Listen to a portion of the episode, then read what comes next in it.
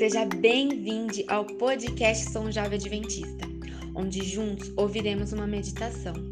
Nos avalie nas plataformas digitais e compartilhe com suas amigas, amigos e amigues.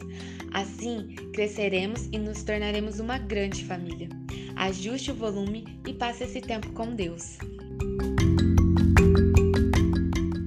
Bom dia, meus queridos amigos turma da Jornada Espiritual, sejam bem-vindos a mais esse encontro, esse momento de louvor especial. Hoje é sexta-feira, dia 24 de julho, e Deus tem nos abençoado até aqui. E hoje nós queremos dar continuidade à nossa adoração nessa jornada. E que bom que você já se encontra conosco. Junto aqui, já estão aqui comigo a Elisângela, que vai ser a nossa ministra do louvor nesta manhã e que você participe, como sempre tem feito. Está conosco também a pastora Terezinha, uma amiga nossa também, de seminário, né? Que estará ministrando a palavra. E esperamos em Deus que todos nós sejamos alcançados mais uma vez pela graça maravilhosa de Jesus. Pastora Terezinha, tudo bem? Tudo bem, bom dia para vocês. Muito bom estar com vocês. Sabe que quando deu tudo certo para você vir, eu fiquei, que legal, uma pastora. Eu faço questão de estar junto nesse dia, porque é novo para gente. Aqui eu nunca ouvi falar em pastora adventista. Eu ouço falar em pastores da igreja batista, presbiteriana, de outras denominações, mas pastoras adventistas, eu tenho 37 anos de cristã, de adventista, e eu nunca ouvi falar em pastor. Então, para mim é um privilégio ter você aqui conosco. E eu Obrigada, queria te perguntar, como é que é, assim, como que foi que isso começou? É só lá na região de vocês, que você está nos Estados Unidos, né? Isso. Estou aqui na região de Washington, na capital. Isso. Como é que foi que começou? Por que, lá tem, aqui não tem? Você pode falar um pouquinho sobre isso, rapidinho? Claro, claro. É, aliás, essa é uma boa pergunta, Elisângela, porque muitas pessoas não sabem, e é uma coisa muito linda da nossa igreja, sabe, da nossa igreja mundial. Como a nossa igreja mundial, a nossa conferência geral tem trabalhado nisso ao longo dos anos. E eu, eu, eu, eu sei que há desafios e há essa diferença, né? É estranho mesmo para os países e as divisões que não têm mulheres pastoras, pode parecer um pouquinho até estranho, diferente, não é? Mas a grande verdade é que, é, eu não sei se muitas pessoas sabem, Elisângela, que existe um voto da Conferência Geral, da Conferência Geral, aliás, está aqui pertinho de mim, a minha casa está a 15 minutos aqui da, do nosso quartel-general mundial, né? Uma benção a gente estar tá aqui junto com nosso, os nossos líderes mundiais. Então, existe um voto de 31 anos já, vai fazer aniversário esse voto, que a Conferência Geral votou autorizando mulheres a serem pastoras. Né? E elas recebem a credencial de comissionamento e essa credencial lhes autoriza a pastorar, ministrar normalmente, batizar, casar e realizar todos os ritos do ministério. Então, isso já tem mais de 30 anos, não é? Mas, infelizmente, é, não, é, não são todos os, uh, os lugares que sabem desse voto. É, e, enfim, então as mulheres podem ser pastoras. Agora, esse voto diz uma coisa que é importante. O voto diz que as mulheres podem ser pastoras porque a igreja descobriu, né, estudando há mais de 30 anos, que não há nenhuma, nenhuma é, proibição, ao contrário, até encorajamento bíblico e tudo mais. Então, a igreja decidiu, a, igreja, nossa igreja mundial. É, porém, o voto diz, isso é importante falar para você e para os amigos, o voto diz que cada divisão ao redor do mundo da Igreja Adventista é, Mundial, cada divisão decide se vai contratar ou não baseado na sua realidade específica, na sua cultura, no que seja bom ou melhor para cada divisão. Então, por exemplo, no caso da divisão norte-americana, que é onde eu estou, a divisão norte-americana contrata, nós temos mulheres jubiladas, já de muito pastoras, jubiladas. Minha amiga acabou de jubilar recentemente também. Nós temos mulheres Nossa. nas associações, sabe? Nós temos mulheres no, no time ministerial o que significa que elas são pastoras de nós pastores, homens e mulheres, entendeu? Nós temos mulheres no time ministerial. Então, por que a, a divisão norte-americana, respeitando e obedecendo esse voto da Conferência Geral, optou por ter mulheres? Outras divisões, por exemplo, a América do Sul, divisão sul-americana, opta por não ter. É por isso que vocês não têm, entendeu? Avalie as suas circunstâncias e sua realidade, e por, por razões que são da, da divisão, a divisão não tem. E assim vai ao redor do mundo. Por isso que tem mulheres na Europa, tem aqui na América e na Austrália, e em várias divisões é, há, em algumas não, como a América do Sul, a África, aí não há mulheres pastoras, mas é, é, é, é, deveria ser normal a gente é, ver, né? Mulheres batizando, casando, sendo pastoras. Mas, infelizmente, essa informação não é todo mundo que sabe, né?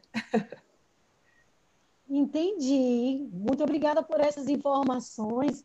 Rapidinho, eu só queria saber se tu tem algum material, algumas fotos, poderia me enviar depois, assim, dessas mulheres que fazem esse trabalho no não. mundo?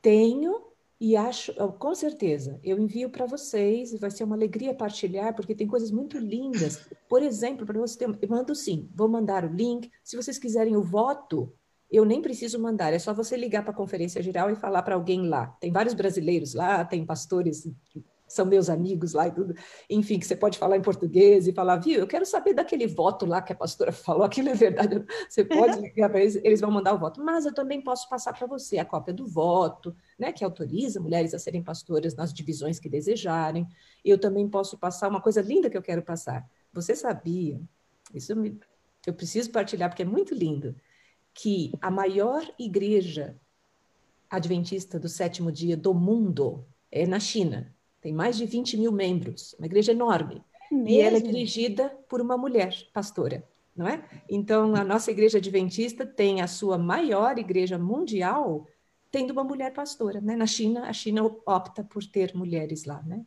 Ministrando. E é adventistas e a nossa igreja. Então, eu passo sim, prometo, tá? Eu vou separar o material e eu passo tudo para vocês, porque é legal a gente conhecer, né? A gente poder estar... Tá... Isso traz união entre nós, né? assim, mesmo Sim. que a América do Sul não não use, não, enfim, não é, é, decida não contratar mulheres por razões da América do Sul, é, quando de repente alguém da América do Sul vê mulheres sendo contratadas em outras divisões, vai entender por quê e vai perceber que está tudo certo, que está tudo dentro do, tá do guarda-chuva okay. da, nossa, da nossa conferência. Que bom. Fico feliz e vou aguardar essas informações. Tá. Combinado. Eu quero mencionar a irmã Maria Figueiredo, eu não sei se ela se faz presente agora de manhã, assistindo a jornada, que ela é anciã, ordenada. Eu acho que ela fica aí por aí perto, e é uma pessoa muito querida, muito especial. Eu conheci ela na cidade de Vilhena. Aqui nós não temos anciã ordenada, mas aí ela faz esse papel. Mas fico muito feliz que Deus tem chamado mulheres também para desenvolver um grande trabalho na obra. Que Deus continue te abençoando, pastora Terezinha. Um prazer conhecê-la. Muito feliz por você estar aqui. Agora é Obrigada. contigo, traga-nos a mensagem do céu. Amém. Só uma, uma intervenção aqui, pastora. É, claro. Só para o nosso grupo que nos assiste, ontem nós tivemos assim a alegria de ter o pastor Tiago pregando. É, o pastor Tiago é filho do professor Germa, é, foi meu aluno no Colégio Adventista, é uma alegria muito grande ver um menino que passou pela sala de aula comigo, no ministério, junto ali, trabalhando na causa de Deus. A pastora Terezinha esteve quatro anos conosco, juntos lá naquela...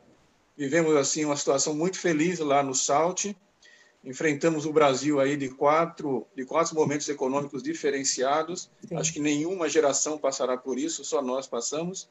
Foi. E, e, hoje estamos aqui, em lugares diferentes, mas focado na causa de Deus e na volta de Jesus. Amém. Então é uma alegria ter conosco uma amiga de ministério e que estudou conosco também. Amém. A palavra é sua agora, pastor. Obrigada, pastor Cícero. Muito obrigada. Elisângela também. Aliás, eu já estou assim, é, apaixonada por essa igreja aí, viu? Quero um dia, quando for ao Brasil, dar uma passadinha aí. Mas eu vou ter com que. Com certeza vocês já sabem do meu, do meu desespero com calor, né? Então a gente vai levando aí uns leques, algumas coisas, e eu vou enfrentar o calor. Sobrevive, sobrevive, né? É, com certeza, com certeza, vale a pena, não é? E é verdade, pastor Cícero, a gente foi colega de classe, a gente estudou no seminário, não é? Adventista, de teologia no IAE e por quatro anos e foi uma benção. Então a gente tem essa amizade, essa, essa desde todo esse tempo. Se eu falar que são 30 anos, pastor Cícero, eles vão começar a achar que a gente é velho, tá entendendo? Então eu não vou contar que são mais de 30 anos, ok? É, verdade. Não conta para ninguém. Você já está velho de jubilar. É. já estamos quase na hora. Queridos, muito, muito bom estar aqui com vocês. Eu, eu não quero é, pecar com o tempo, tá? Então, eu me foi dado, deixa eu ficar bem esperta aqui, porque uh, eu gostaria de partilhar com vocês uma, um estudo muito simples, muito, para mim, um estudo doce, um estudo gostoso, um estudo que conforta muito, traz conforto para mim, pessoalmente. E espero que traga para você também quando eu, eu fiz esse estudo, lendo a palavra de Deus, ele me trouxe assim muita alegria. E eu queria partilhar isso com vocês hoje. Orei muito para ver qual a mensagem que eu poderia partilhar com vocês, e eu acredito no meu coração que seria essa que Deus então quer partilhar. Um, deixa eu só fazer mais uma palavrinha, só falar um pouquinho aqui com o Papai do Céu e, e falar com ele, Senhor. Agora que nós vamos abrir a tua palavra, eu te peço mais uma vez a tua unção sobre mim, sobre os meus amigos queridos aqui, meus novos amigos.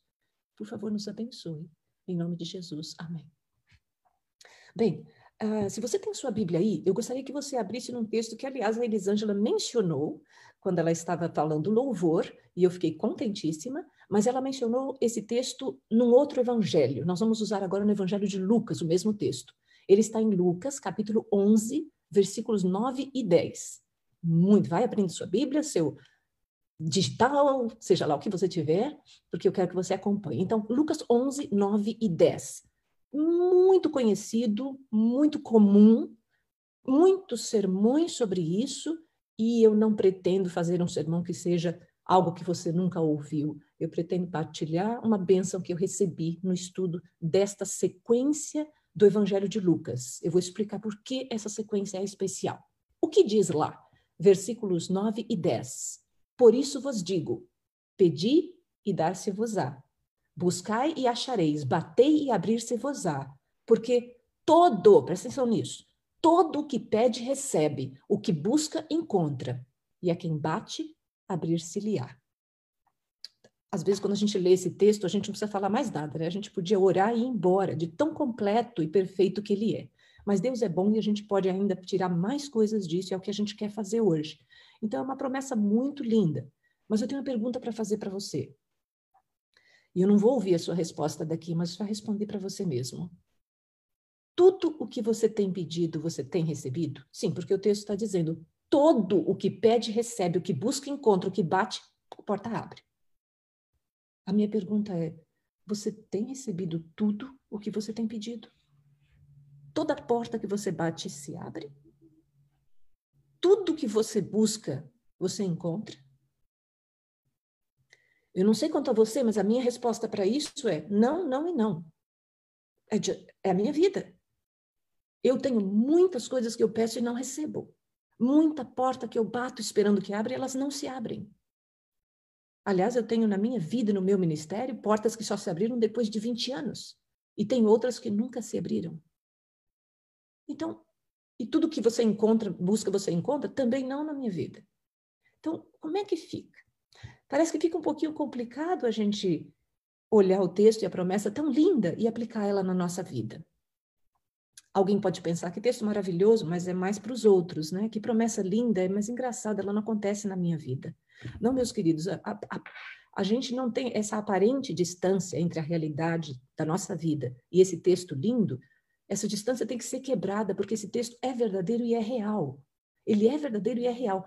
Todo que pede, recebe. E nessa sequência de Lucas, eu estou falando sobre Lucas, ok? Presta atenção que você vai. É, eu espero que você vai gostar muito, que você vai se sentir inspirado e tocado por Deus por essa sequência de Lucas.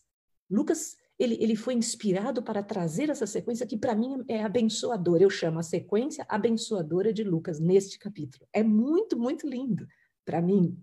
Então, essa promessa, ela, ela, ela tem. Por que, que eu estou trazendo isso também para vocês? É porque, por causa dessa promessa, tem muita gente abandonando a igreja. É. porque interpreta ela errado. Então, a interpretação errada desta promessa causa desânimo, é porque a pessoa veio, todo o que pede recebe. Isso não acontece comigo. As pessoas começam a desanimar do próprio Deus. Já viu isso? E a pessoa fala: oh, é muito problema na minha vida, muitas coisas estão acontecendo e eu já começo a duvidar dessa promessa. E duvidando dessa, duvido da próxima, duvido da anterior. Daqui a pouquinho, a gente está duvidando do nosso Deus. Não é? Então, infelizmente, isso é muito sério. O entendimento que a gente tem dessa promessa. Como é que Deus, o que Deus quer dizer para nós? Especialmente aqui no livro de Lucas, que eu gosto muito, por causa do que eu vou mostrar para vocês. Então, o que acontece é que às vezes as pessoas, eu queria deixar isso bem claro para vocês, que a gente precisa tomar um cuidado. Existe um cuidado que a gente precisa tomar quando a gente interpreta esse pede e vai ser dado. Primeiro, vocês já sabem disso, eu vou chover no molhado um pouquinho aqui para vocês. Existe uma teologia que você também conhece, que é a teologia da prosperidade. Essa teologia da prosperidade, que aliás ela surgiu no movimento na, perto de 1910 a 1930 aqui nos Estados Unidos. Então essa teologia da prosperidade foram teólogos que se basearam, sabe em que texto? Nesse. Nesse texto. E eles surgiram com essa teologia. O que, que essa teologia diz? Essa teologia diz que se você é fiel a Deus, você vai ter sucesso financeiro, sucesso social, sucesso familiar, sucesso de, na saúde, no físico, a tua vida vai ser uma bênção total. Essa teologia enche e lota ginásios, massas. Eu tenho aqui um pregador que ele prega todo domingo de manhã, e ele é bem seguidor dessa teologia da prosperidade, e ele lota é, estádio com 70 mil pessoas, entendeu? Aos domingos, e o pessoal está ali. E, e, e, Por quê? Porque essa teologia é atrativa. Eu vou para Deus, falei, ganhei. Pedi, recebi. Então, essa, essa teologia muito perigosa, ela é baseada nesse texto, nessa promessa. É por isso que a gente precisa entender isso bem. E por que, que essa teologia da prosperidade é errada? Por que, que ela não cabe por que, que ela não faz sentido e não pode fazer? Qual? Primeira coisa, ela não é bíblica. Ela não é bíblica. Aí alguém vai dizer, ué, mas o texto é bíblico, né? Está dizendo que tudo que pede, você recebe. Uau, mas eu queria lembrar você de uma coisa, meu querido amigo, meus novos amigos. O mesmo Deus que disse, por isso vos digo, pede que você vai receber, ele também disse, no mundo tereis aflições, mas tem de bom ânimo. Por quê? Completa aí. Ele disse: No mundo tereis aflições, mas tem de bom ânimo, porque no final você vai ter tudo que você ganha. É assim que o texto fala? Não é. O texto fala: tem de bom ânimo, porque o quê? Eu venci o mundo. Eu venci como? Venci com cruz, venci com sofrimento, venci com tristeza, venci com dor, mas eu venci no final. Aliás, essa teologia da prosperidade, de que o fiel sempre tem bênção e só bênção, não passa pela dureza da vida, pela luta, pelo fogo, ela e dizer que esse texto é assim, as pessoas desanimarem que esse texto está dizendo que tudo vai receber, além de ser um perigo muito grande, o maior problema de aceitar isso é que ela vai contra o próprio Cristo.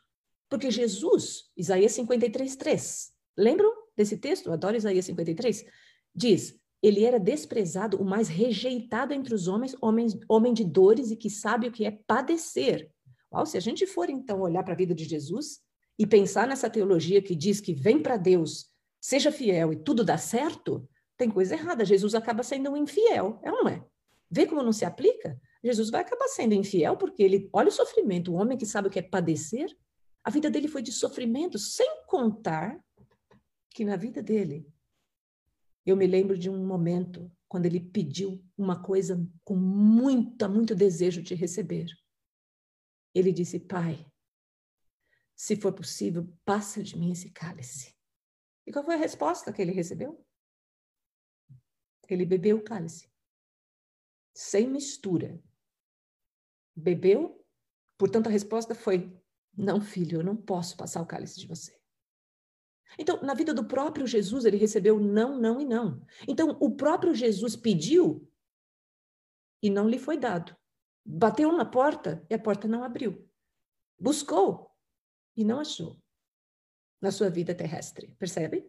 Uau, então, qual o problema aqui? Eu sei, vocês já sabem, esse ensino é correto, e nós todos sabemos que se nós vamos nos outros evangelhos, você vai ver, e nós todos sabemos que Deus sabe o que é melhor. Tá certo explicar dessa forma? Claro que está.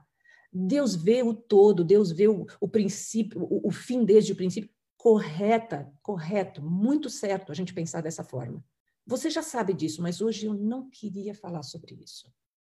Hoje essa sequência de Lucas me traz uma outra lição, e é essa que eu quero que você leve para casa. Não é que as coisas não acontecem, quando você se pedir dar-se-vos-á, parece que ele não acontece. Eu não quero falar hoje porque a vontade de Deus é diferente, porque nem sempre a gente está pedindo aquilo que vai ser melhor para nós. Está tudo certo com isso daí. Isso também está certo, mas não na mensagem de hoje. Na mensagem de hoje, o que eu quero falar para vocês é que a gente precisa entender essa sequência de Lucas. E uma coisa que é muito importante a gente entender nessa sequência, e isso que é muito gostoso a gente fazer com a Bíblia, vamos olhar o contexto dela, certo? O que é olhar o contexto? É a gente pegar o texto bíblico e olhar, né? O contexto. olhar ao redor, entendeu? Olhar antes, olhar depois, estudar o que está acontecendo ali e tudo mais. Então, eu quero convidar vocês para uma viagenzinha rápida em alguns versículos que vieram antes desse aqui, para a gente poder entender esse daqui, na sequência de Lucas, tá bom? Não esquece disso, porque é Lucas que traz essa sequência. Deus é tão maravilhoso que por isso que tem vários evangelhos, cada um abençoando a gente de uma forma. E Lucas nos abençoa desse jeito, e é lindo. Então, vamos ler? Eu quero que você leia. Olha o que acontece lá. Verso 5. A gente leu o 9 agora e o 10. Volta lá para cima, na sua Bíblia, vira a página de volta e acha o 5. Olha o que está escrito lá. Jesus, né, falando. Disse-lhes também. Essa história é até engraçada. Olha só. Qual de vós terá um amigo e se for procurá-lo à meia-noite, olha o amigo batendo na porta à meia-noite, o amigo disser: Amigo, empresta-me três pães, pois um amigo meu chegou na minha casa vindo de caminho e eu não tenho o que apresentar-lhe. Se ele, respondendo de dentro da casa, disser: Não me importunes, já está a porta fechada, meus filhos estão comigo na cama, não posso levantar-me para tos dar. Digo-vos, olha Jesus falando, digo-vos. Ele usou essa ilustração e ele disse: digo-vos. Ainda que não se levante para dar-lhes por ser seu amigo, levantar-se-á todavia por causa da sua importunação. Ele lhe dará tudo o que houver mister.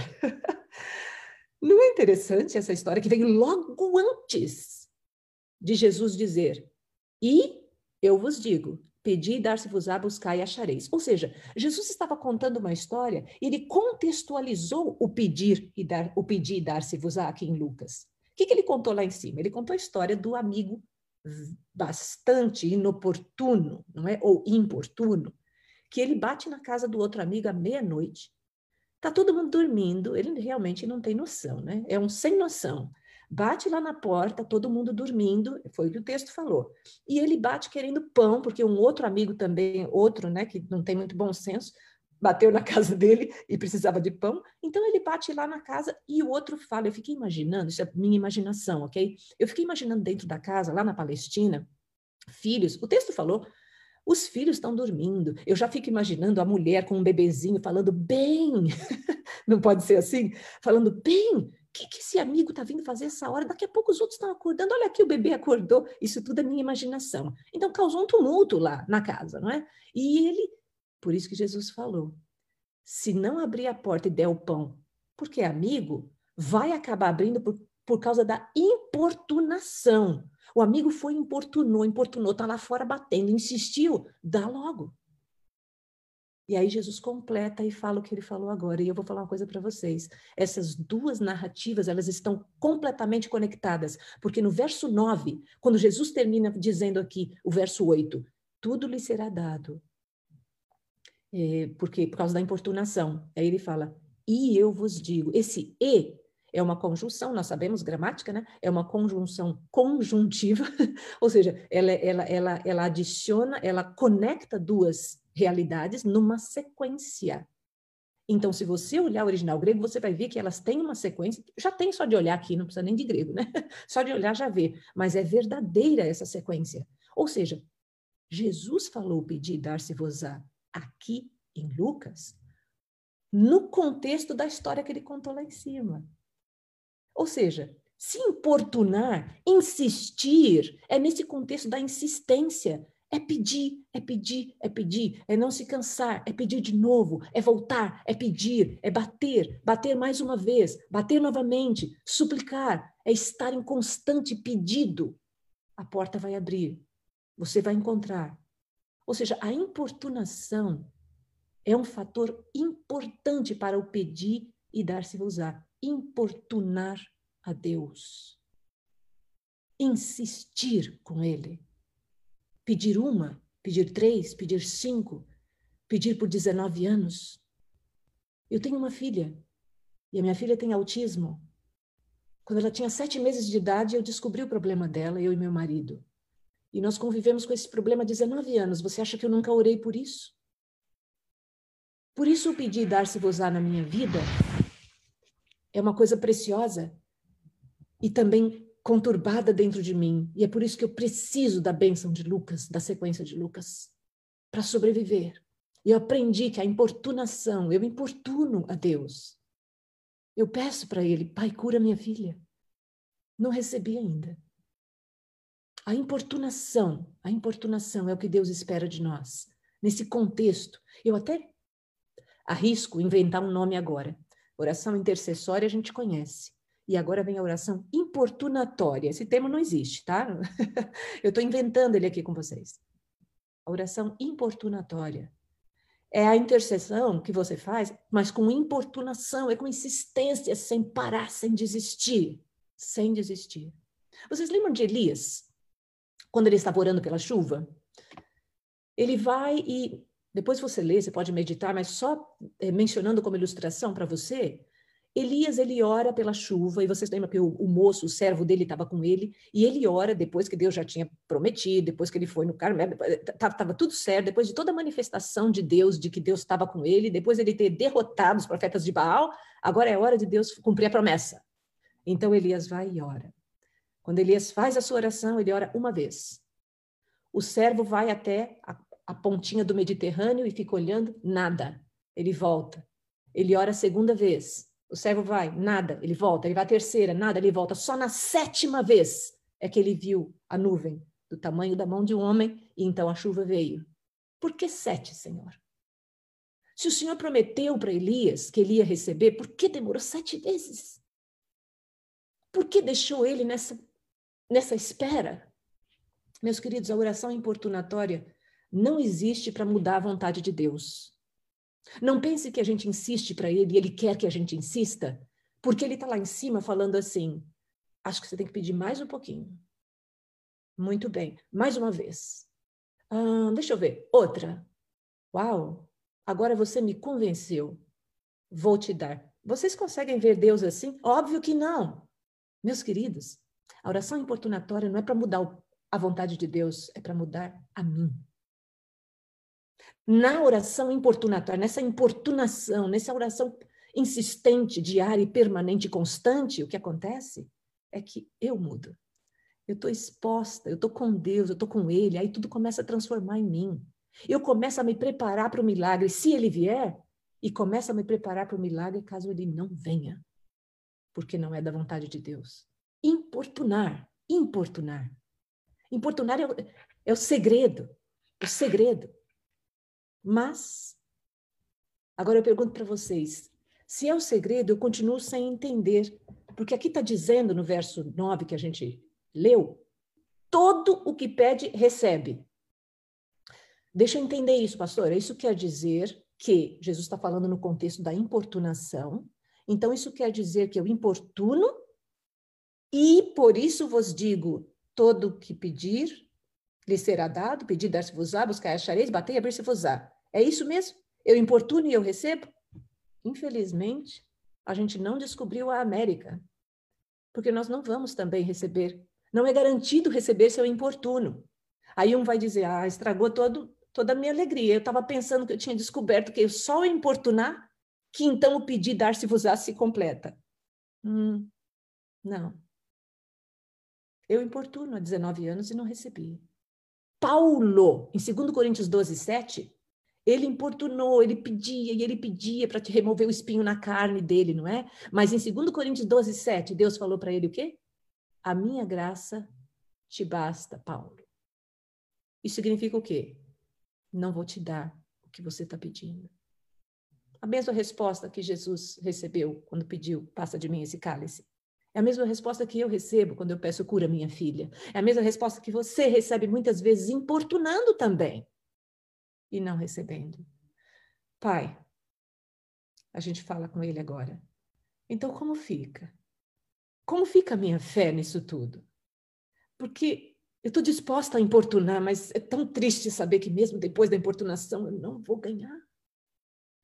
Obrigada porque eu entendi que eu preciso importunar para me transformar, mas ainda assim eu não vou receber? Vai. E agora eu quero dizer uma coisa para vocês. Nessa sequência de Lucas, você vai receber. Deus está garantindo. E, espera aí, pastora, o que você está querendo dizer? Vai mesmo? Vai. Nesta sequência de Lucas, você vai pedir e lhe será dado. Você vai ver por quê. A Bíblia é tão linda e ela dá essa resposta no final. E a gente vai para o final agora. É só prosseguir lendo. E você vai ver o que, que essa, essa sequência está querendo dizer. Em Lucas. Como eu disse, não nos outros evangelhos, mas em Lucas. O que, que Lucas está querendo dizer para nós aqui? Olha só o que, que ela diz. Depois que a gente leu e viu, pedi e dar-se-vos-á, buscar e achareis, bater e abrir-se-vos-á, todo que recebe, todo que pede recebe, todo que busca acha, todo que bate abrir-se-lhe-á. Agora vejam o verso 11 até o 13. Ai, meus irmãos, eu acho isso tão lindo. E eu já né, preparei isso, já preguei outras vezes sobre isso, mas eu gosto tanto disso que eu estou pregando agora e estou maravilhada de novo. Olha isso. E qual é o pai que dentre vós, de dentre vós, se o filho lhe pedir pão, lhe dará pedra? Ou se lhe pedir peixe, lhe dará uma serpente? Ou se lhe pedir um ovo, lhe dará um escorpião? Agora, olha esse verso 13. Pois se vós, sendo maus, sabeis dar boas dádivas aos vossos filhos, quanto mais dará o Pai Celestial tudo aquilo que você pedir. É isso que está falando aí? Eu fiz de propósito, eu troquei, eu li errado. Está errado o que eu li. Não é isso que está dizendo. Não está dizendo que você, qual o Pai, o Pai Celestial lhe dará o quê? O Espírito Santo àqueles que lhe o pedirem.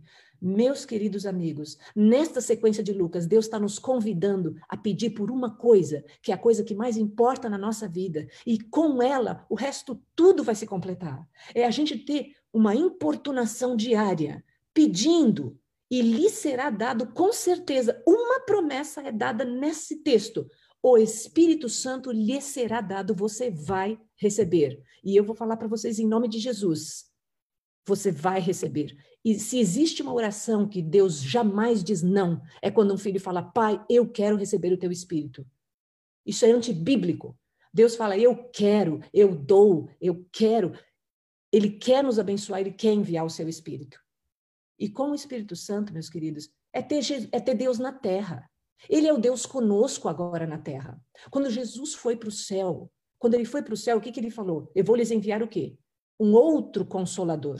Vocês lembram da palavra outro consolador? O que, que ela significava? O outro? Eu lembro de uma lição da escola sabatina que eu estudei. Você não precisa é, ser grande teólogo para nada. Lição da escola sabatina. Eu aprendi isso com a lição da escola sabatina. Não foi na Andrews fazendo teologia, mestrado e tudo. Não, não, não. A lição da escola sabatina me ensinou há muito tempo atrás que essa palavra grega para vou enviar outro consolador, esta palavra grega que Jesus, é, é, em grego, essa palavra usada por Jesus, outro, ela é a palavra alós. E a palavra alós, essa significa outro o quê? Da mesma essência, da mesma espécie, um outro da mesma natureza. Ou seja, meus queridos, é como se fosse Jesus aqui com a gente, mas é o Espírito Santo, aquela, essa pessoa.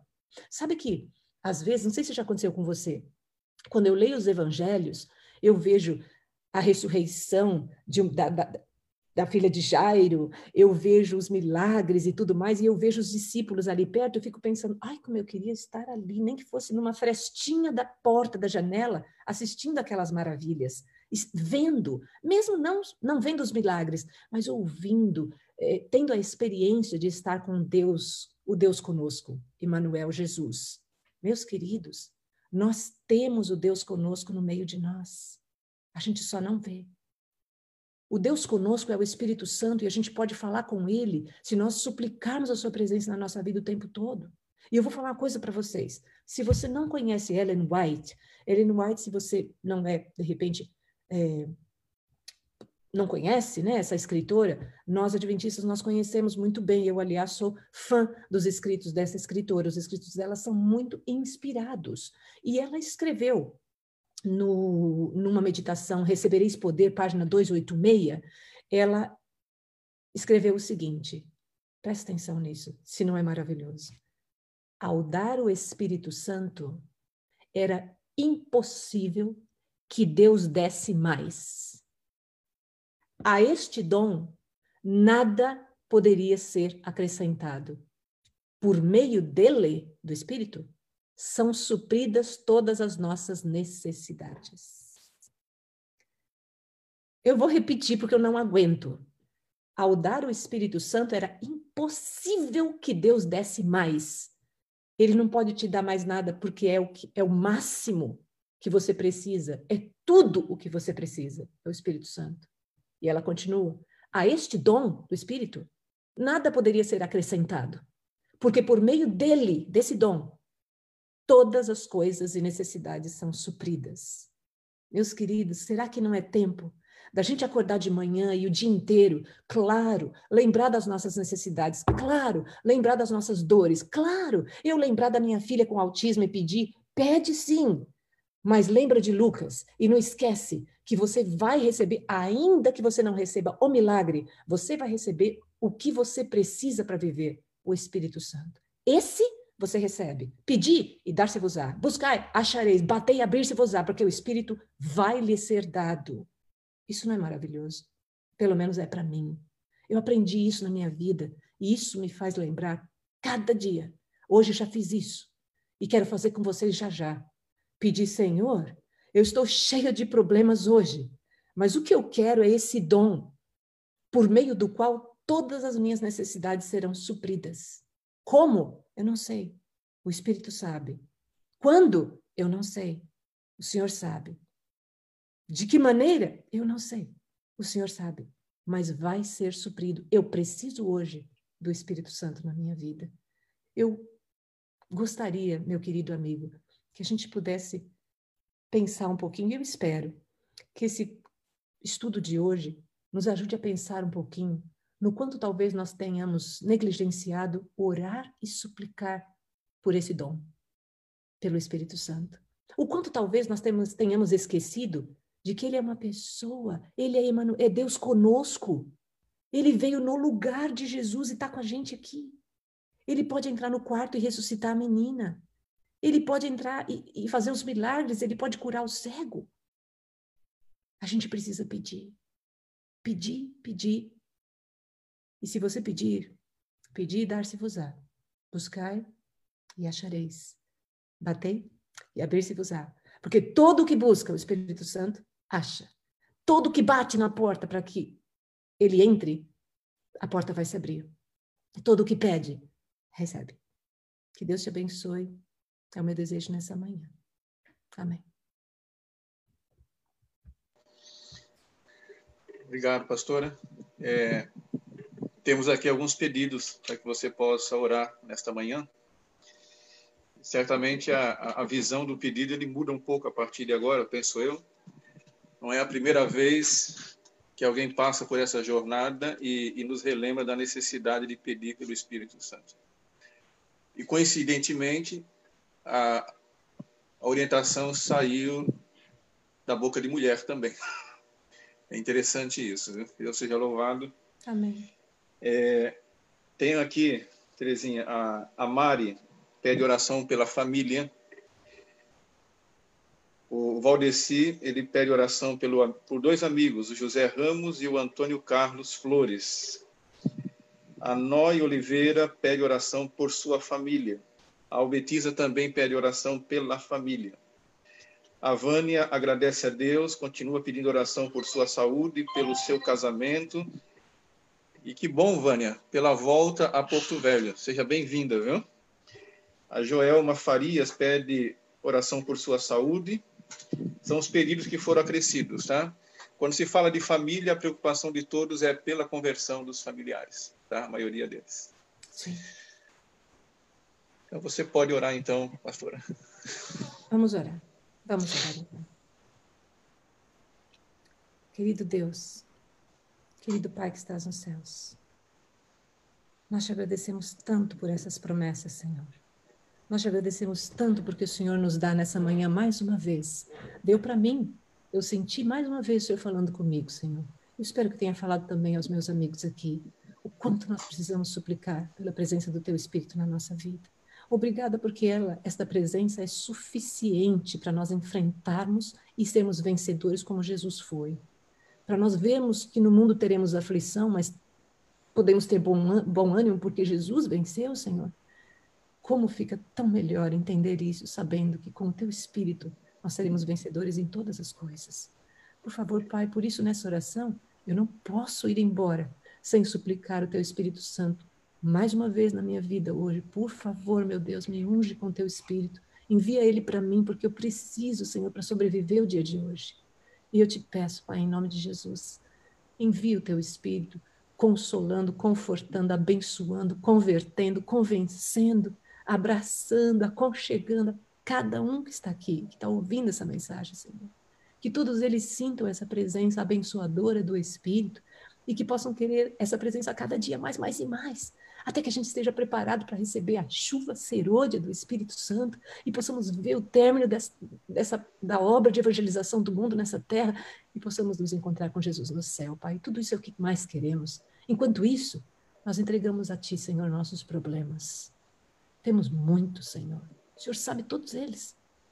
Mas a gente vem até Ti, é tão gostoso nós virmos até o Senhor, sabendo que o Senhor nos ouve, sabendo que a gente pede e recebe. Por isso, Pai, eu tenho aqui na minha mão pedido para que o Senhor abençoe agora, e eu te peço, em nome de Jesus, Senhor, que o Senhor abençoe a Mari. Abençoe a Mari de uma forma especial, Senhor. Eu até Gostaria de pedir um pouquinho além, Pai, se for possível. Se for da tua vontade, Senhor. Possível tudo é para ti, mas eu não sei se é da tua vontade. Mas que no dia de hoje ela recebesse uma bênção especial sobre a família dela. E que ela pudesse ver a atuação do Espírito Santo na vida dela e da sua família. De alguma forma, eu não sei, o Senhor sabe. Cuida da Mari, Senhor. E também o outro amigo aqui, outro irmão que pediu oração, pelo José Ramos e o Antônio Carlos Ramos. Senhor, cuida dessas duas pessoas, desses dois preciosos, queridos, esses filhos teus, que o Senhor possa também abraçá-los, envolvê-los na atmosfera do Espírito Santo, Senhor, eu te peço. Eu também esqueci um outro pedido, Senhor, e eu quero que o Senhor lembre daquela pessoa que veio depois na sequência, quando o pastor Cícero falava. E eu não anotei aqui, mas o Senhor tem anotado lá. Então, o Senhor cuida daquele pedido que eu estou esquecendo. E só porque eu esqueci e não anotei, Senhor, eu te peço para cuidar dele de uma forma especial, bem especial. Por favor, Pai, eu não mereço nada para pedir isso, mas nós pedimos em nome de Jesus tudo isso. E, Senhor, a Vânia, obrigada, Pai, pelas bênçãos que ela tem recebido. A gente se alegra, Senhor, de ver e ouvir falar. Eu não a conheço, mas eu já estou feliz aqui pela gratidão que ela tem nos seus lábios. Mas, por favor, Senhor, cuida dela e cuida da família dela, do seu casamento, da sua vida. Cuida dela, Senhor. E também, Pai, eu te peço uma, oração, uma bênção muito especial sobre a Joelma. Quando ela pede sobre a sua vida, eu quero que o Senhor, quero pedir, Senhor, que o Senhor possa envolvê-la com o seu poder e que o Senhor possa fazer com que ela sinta cura em todos os sentidos. Se ela precisar da cura de membros da sua família, cura espiritual, concede, Senhor, em nome de Jesus. Se ela precisar, Senhor, de cura física, na saúde, Concede, Senhor, de alguém que ela conhece dela, em nome de Jesus, Senhor. Cuida dela, cuida da sua família, Senhor. Protege, Pai. Enfim, eu entrego esses nomes a Ti e lembro dos outros que nós já entregamos em Tuas mãos, Senhor, durante esta manhã. E nós entregamos muito agradecidos, Pai. Agradecidos por causa do Teu infinito amor e misericórdia por nós. Obrigada por tanta promessa, tanta beleza que a gente não merece, Senhor. Muito obrigada por tudo. Obrigada por esse momento aqui. Fica com a gente, Pai, no dia de hoje, com todos nós. Eu te peço em nome do nosso Salvador Jesus. Amém.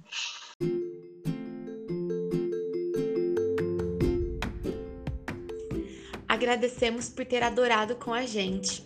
Sou um Jovem Adventista é um podcast colaborativo e voluntário. Beijos e até o próximo episódio.